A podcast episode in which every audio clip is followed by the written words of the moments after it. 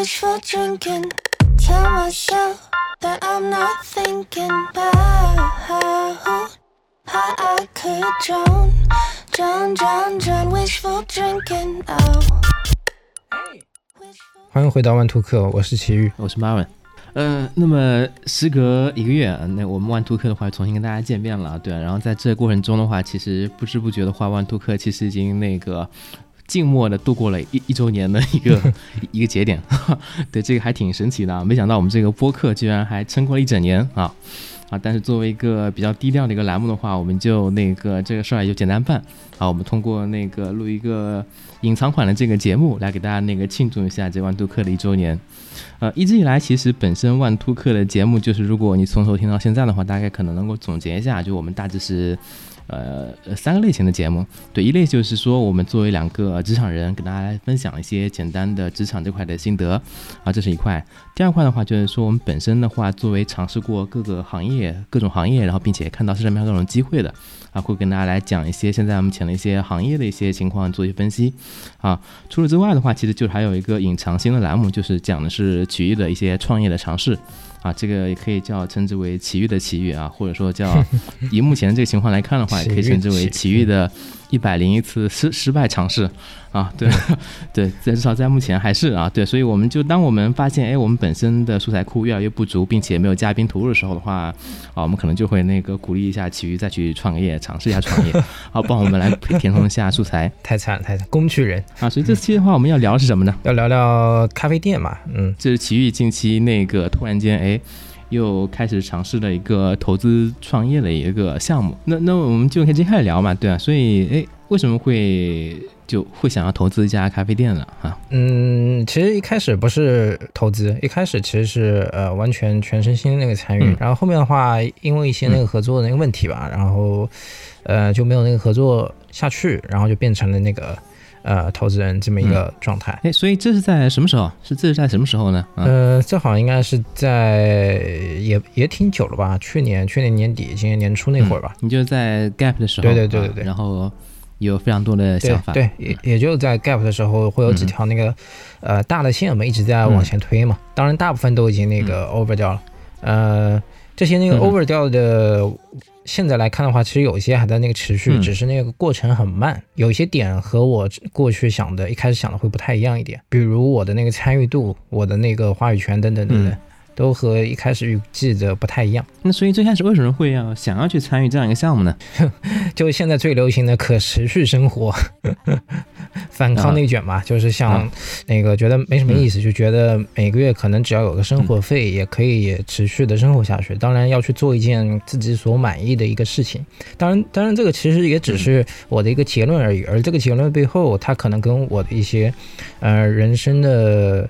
一些经历有一定的那个关系，就会，呃，觉得好来说出你的童年故事。这也不叫那个童年故事吧，它可能算是说出你的中年故事。它可能对它可能更像是那个中年故事，可能算是一整个，呃，发展成长史之后的一个那个推敲，就是去看到底啊什么对自己是最重要的，呃，或者说在经历很多失败和一些小成功之后，然后看到了一些自己。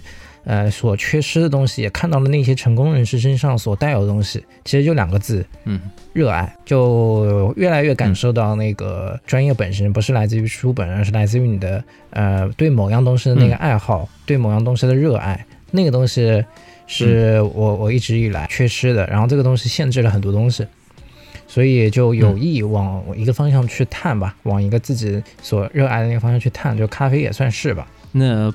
跑车跟那个游戏呢？啊，这两个其实也算是，这两个其实是持续。那跑车的话，车这个东西其实就比较吃那个经济条件了。说实话，就没有那个经济条件，没法做这个事情。那所以这个其实。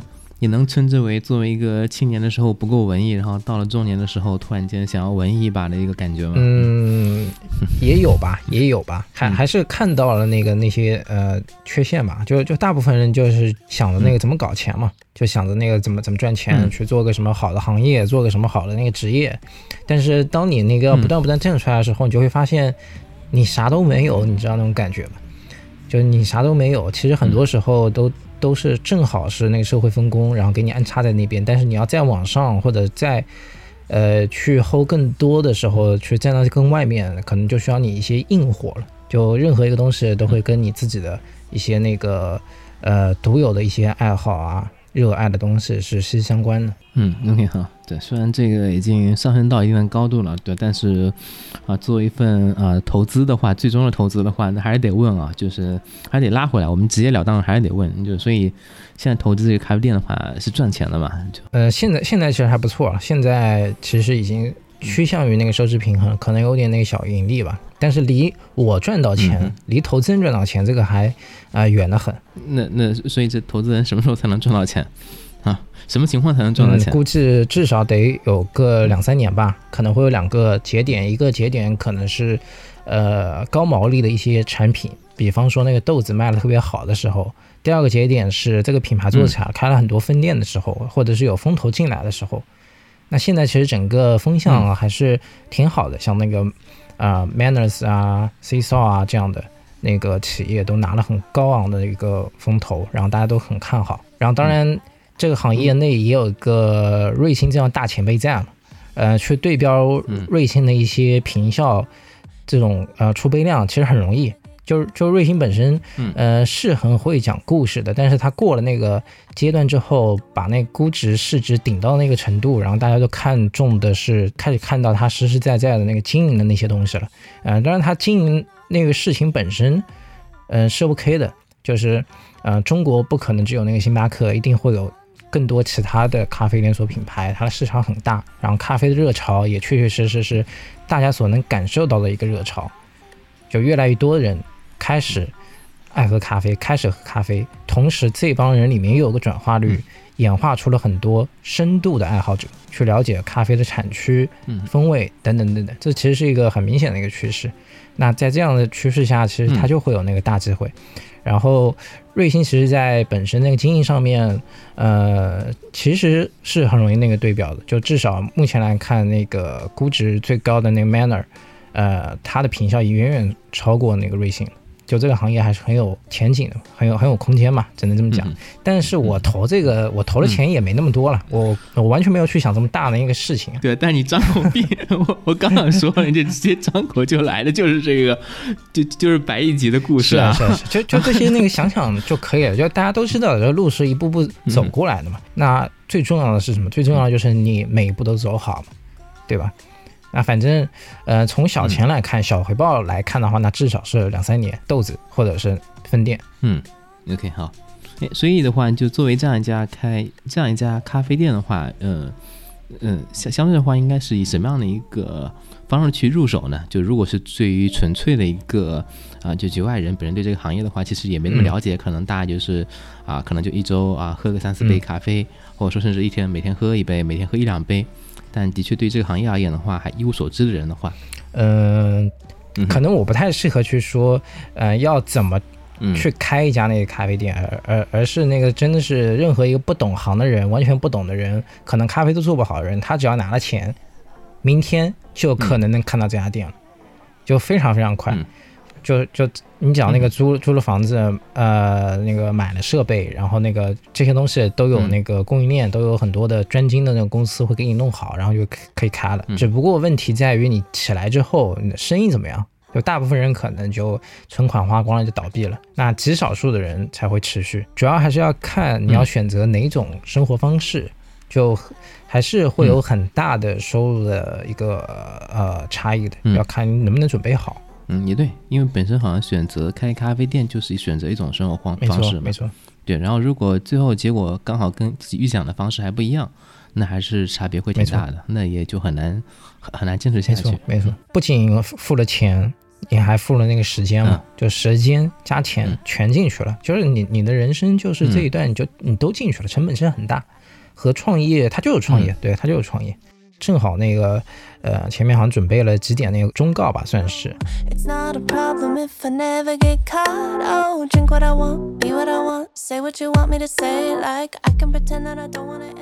第一点的话，就是想说那个咖啡店的本质是什么，就一定要认清，嗯，咖啡店的本质，它本质是一个餐饮生意，而餐饮生意的本质，它是一个生意。就既然那个选择做生意这条路的话。一定要明白做生意是有进有出的，是要赚钱的。所以，嗯这里面有两个核心点。第一点就是，嗯你一定要是冲着赚钱这个经营路线去想你的经营方式，你的定价也好，你的嗯招人策略也好，你的房租成本等等等等，一定得是冲着这个去的。第二点就是，呃，一定要把那个差异化给做出来。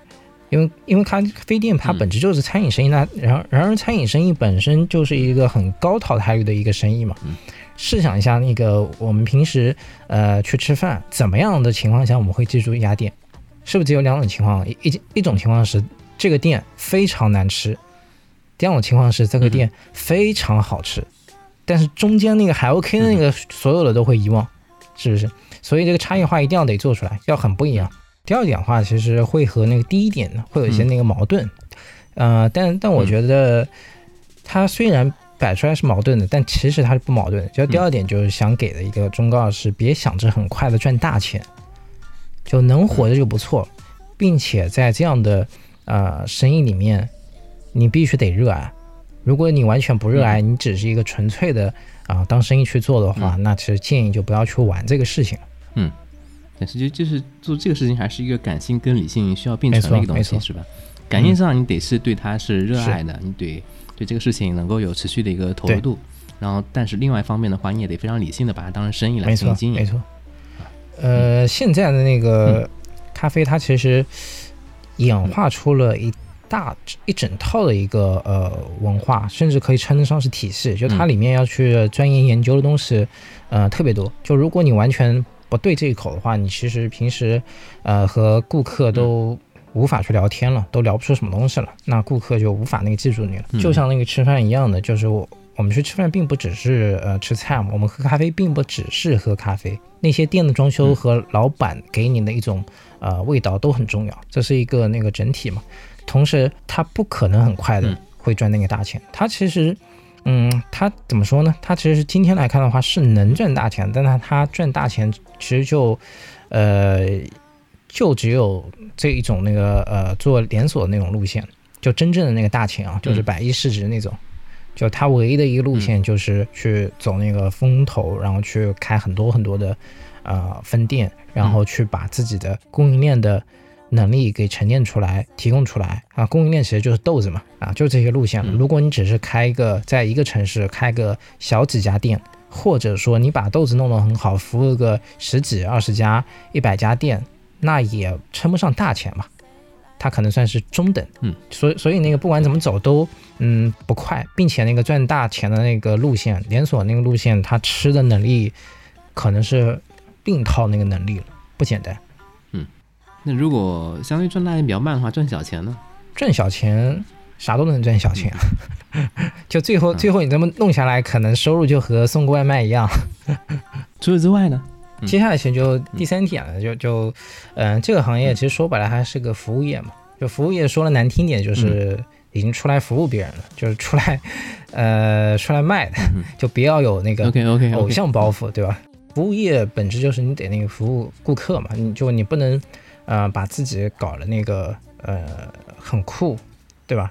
嗯，自己那个嗯。怎么怎么样，嗯。哎，我我我就很酷，不鸟你，哎，你你懂就懂嗯，不懂你就滚，啊那那这个就做不好那个生意，就它本质上还是一个服务业下的一个服务形态的一种生意嘛，所以啊、一定要去嗯重视顾客，你首先得把咖啡做好，同时你还要照顾好你的客人，这个也是非常关键的。嗯呃，咖啡做好做得好的人很多，但照顾好顾客人可能不多。怎么样算是能照顾好客户呢？哈，嗯、其实就是要要你的一些这种这种性格的那个沉淀吧，就是你得你得让别人很舒服，你得察言观色，你得呃主动嗯跟他那个搭话。当然你，你你也要看嗯对方是哪一款的人。你你不断的去跟一个社恐嗯。搭话，那你也是 自讨没趣。然后另外就说回来，就大概率，就味道是要做的，是很嗯。重要的，但是大概率你的味道是做不过别人的，或者你也只是能做到一个，呃，那个那个还 OK 的这这个程度。然后这个行业现在、现在整个那个，嗯。呃，会让人感受到的就是，一个开店都很像个嗯、艺术家，但但他不绝对啊，就是嗯。很多老板那个呈现出来是这种状态，哎，我这个店铺搞了多多有调性，然后我的那个人的性格怎么怎么样，然后门门口可能啊停一辆这种这种杜卡迪或者是嗯什么什么很酷的这种车啊什么的，呃，就是就是这这些调性本身其实也是很重要的。就就我其实总结一句话是，如果你要开咖啡店的话，你可以像个艺术家，但你不能是。因为你你本身还是一个生意人嘛，并且是服务形态的生意人。嗯，最后一点那个忠告的话，其实也差不多，也差不多，就是想提一提，呃，这种那个经营管理的一些一些点了。就里面有很多问题，嗯，可能大家都没遇到过，包括那个装修啊，包括机器啊，包括那个记忆之类的，什么证啊，SA 证啊之类的。呃，就就我总结一句话是那个。啥啥啥？等等等等等等，等你这专业术语冒出来，我已经听不懂了。啊，反正就证嘛，反正就证嘛，就是 呃，国际上的一些那个认认证的一些那个咖啡水准的一些证吧，都是都是很呃不算很高级，很很初级的。就它有一些那个 SAA 算是一个机构嘛，一一一种证，然后还有那种啊，它那个机构下还出了一些呃杯测的证。还有一些那个本身豆子的评分，豆子的那个证，这个有很多。还有那种那冠军的那个比赛打法，就如果你是个世界冠军，咖啡世界冠军，哎，那你可能会有一些那个加成。但其实我看这个行业这些加成是，呃，有限的。呃，但是我我我最后一点忠告，其实想说的是，呃，他不管是你开咖啡店还是在其他地方，我觉得都通用的一点是，能请人就是请人能解决的问题。呃，这个问题大概率跟你也没什么关系了，呃，就就这什么意思呢？就这个意思是，如果你装修完全不懂，你请朋友或者请公司去搞你的装修，那你就等着被坑嘛。然后，如果你的呃咖啡技术呃也不 OK，你想通过请个咖啡师去解决啊，那你也等着被坑嘛。就他离职了，你怎么办？呃，当然，你作为老板的话，你也得会管理。如果你管理也不行，那同样的那个员工都不跟你干了，就这些东西全部得成长，得快速的那个迭代。就经营套路也好，还是咖啡的技巧，还是老板的言行，都得那个同步那上去。嗯，对，嗯，所以这样一家咖啡店的话，需要几个人呢？要看，要看它的储备量。其实如果一家店储备量不多的话，就刚起步的话，其实一个人可能就够了。一个人可能就是比较紧点，你不能呃休息，你上厕所比较麻烦。对，其实我不太建议你上手就开始招人，就是冲着那个经营和成本的角度思考。就当你整个呃味道的品控做的差不多了，顾客稳定了，然后有一些。盈余了，可以付得起钱去招人的时候，你再去招人。对，嗯，OK。那所以如果相对的话，又不能够完全请靠请人来解决这个问题的话，所以作为一个老板，有什么方式可以磨练自己的技术吗？嗯，练，喝，就多喝多练，没有别的那个技巧。然后去，如果有钱有时间的话，可以提前去参加各种证的那个考试去。参加一些机构的那个培训挺多的，呃，咖啡玩家圈挺少的，然后知名的品牌就那么几个，你只要进来就基本上看得到。所以聊完这一些之后的话，就以你现在目前的这个经验而言的话，所以能够有什么对应的结论性的东西吗？就现在目前到底做精品咖啡的话，还是不是能够来进行开的？嗯，又需要做好什么准备呢？嗯，其实本身。我想象中的那个听众的画像是，他很有想法，钱都已经准备好了，准备离职开那种状态了。我本来想象的画像是那样的，啊，我觉得不太可能。这类型的话，这这类型的人太少了。我们就现有那个播客圈的话，可能不少。然后我朋友圈里面其实也陆陆续续看到了更多的那个那个呃。文艺人士是吧？也开始跳出来去做这样的一个事情了。嗯啊，倒是倒是有一些那个，呃，一些我目前看到的一些散点啊，一些小坑，可以那个呃分享一下。大部分人，包括我也好，想的那个开家咖啡店，想都是哎，我这个咖啡店要呃装修上面要多多有特色，哎，我的椅子要用什么，我的杯子要用什么，我的那个门口要放个什么东西，呃。然后，然后去全全部搞那种水泥的现代风啊，等等等等等等，想的都是这些。然后生意怎么办呢？找那个小红书，找点评去刷一刷，找一波这个营销，哎，然后我就生意了。就，呃，我其实一开始也也想的是，嗯，这个样子，但是它其实，嗯，是非常非常水非常深的一个一个方向和那个事情。就不要说这些那个呃小红书点评这样平台了，就光是那个饿了么上面的这样的外卖平台都有非常高昂的成本。呃，基本上你不去付费的话，你是完全没有流量的。然后那些小红书点评推广费用也是非常非常夸张的。就如果你是在呃景区、市区里面、市中心人口非常特别密集的那个地方，呃，开了好几家店，它可能还 OK。或者是你开家店，你的客单价已经做起来了，那它还可能能回 ROI。否则的话，你这个。是完全回不了本的。就如果你只是一个正常的一个社区店，你完全就是啊空烧钱浪费。嗯，呃，当然这个里面也和那个客单价也是非常非常重要的。就是你作为一个刚起步的一个人，你只能先把那个出杯的品控做好，卖好每一杯咖啡。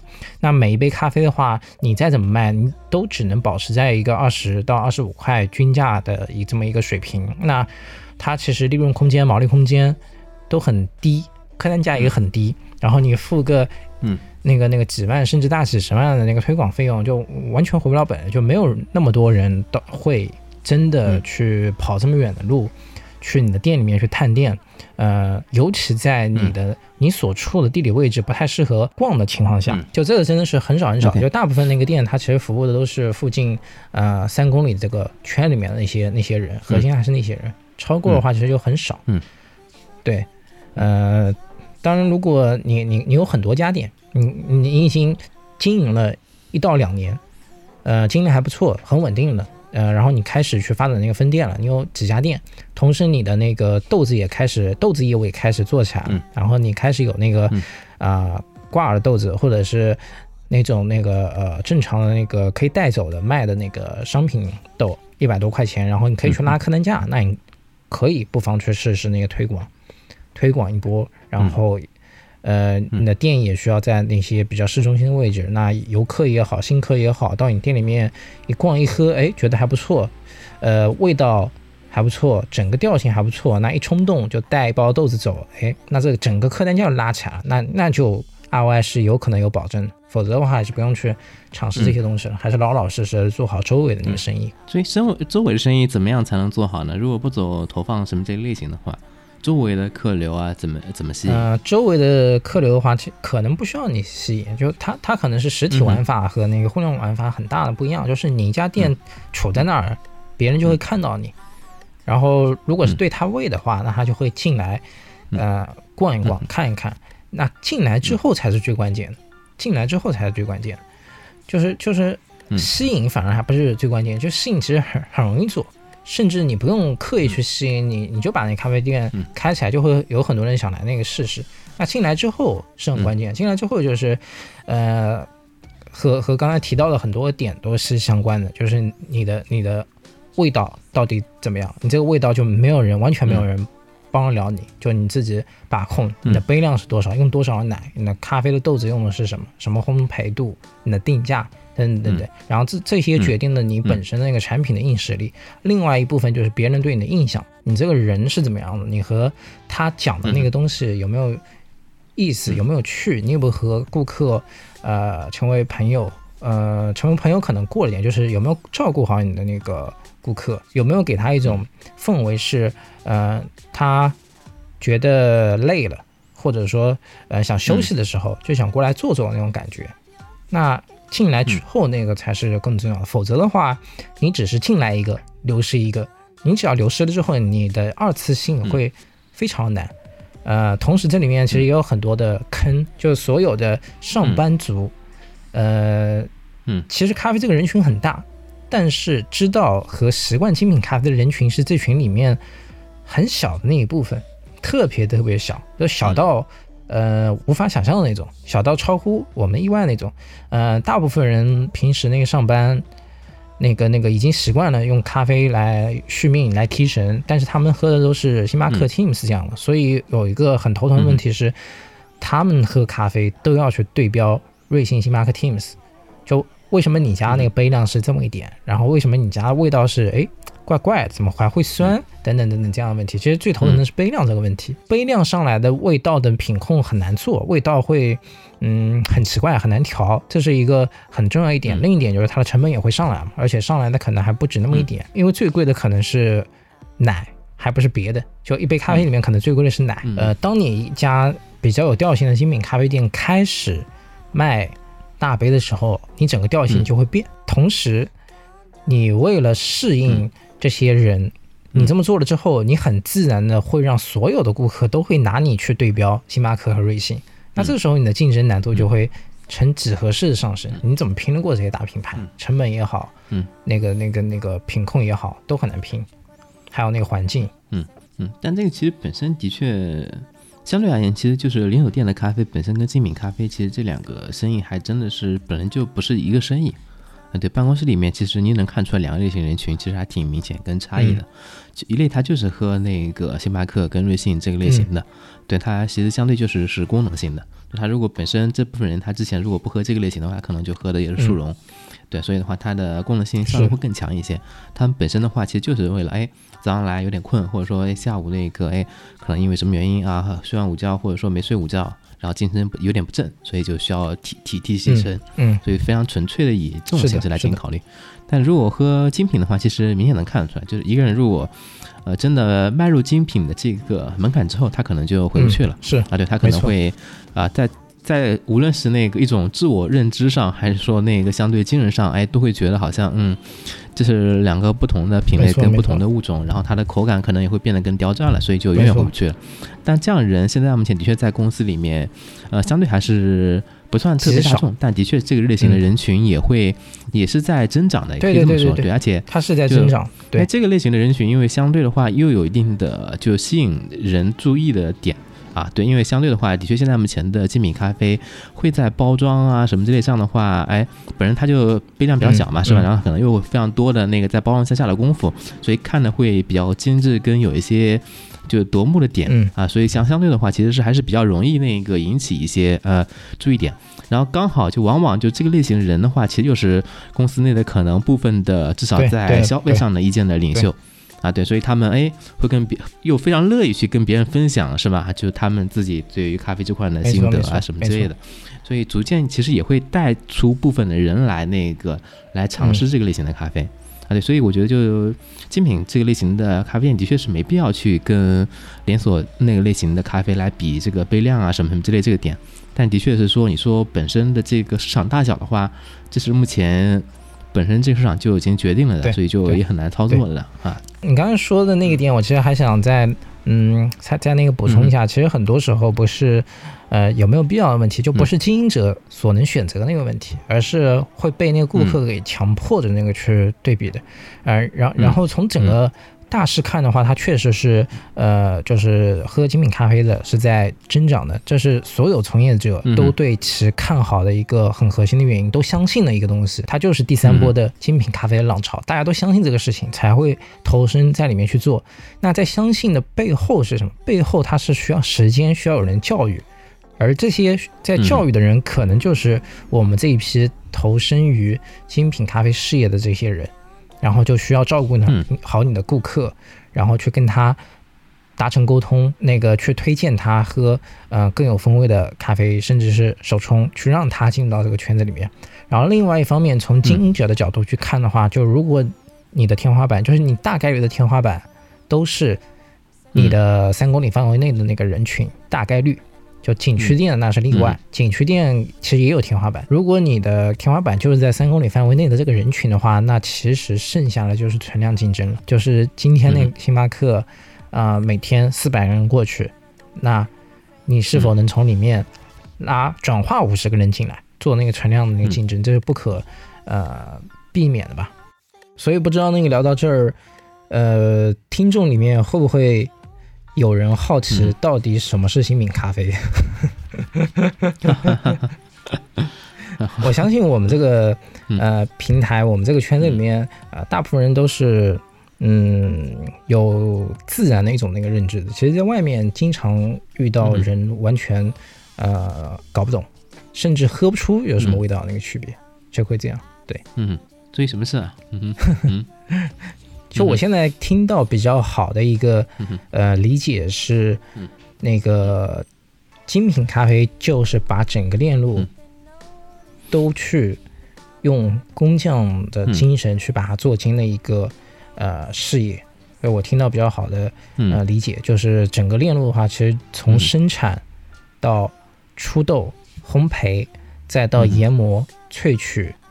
呃，出杯到顾客手中，照顾好顾客那个每个链路，都要去像工匠精神那样去做。呃，你得你得很懂你这个豆子是来自于哪个产地的，这个产地有什么特点，嗯，然后它出来是用什么样的烘焙方式，嗯，等等等等等，嗯，就每个点都都是你你自己是个匠人，然后弄好，然后这个是啊，我们前听到一个精品咖啡的一个比较好的理解嘛。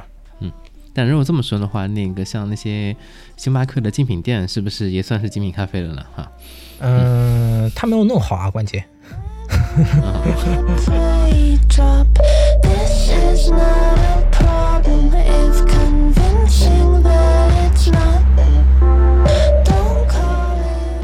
OK，那我们这一期聊咖啡店这个节目的话，就差不多就聊到这儿了。然后今天聊的这些内容的话，也是我最近啊参与了一些咖啡店的一个起来的过程，一些看到、感受到的一些点。啊，他可能没这么专业，可能没这么深，呃，但是我把我看到的那些东西，尽可能的都啊梳理下来，然后想啊想开咖啡店或者对咖啡这个行业感兴趣的你听到。然后对这个事情有更多的认知。OK，那我们这期就到这儿，嗯，拜拜。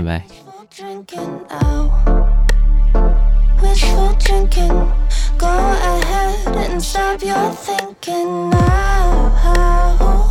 And throw it down, down, down, down. Wishful drinking.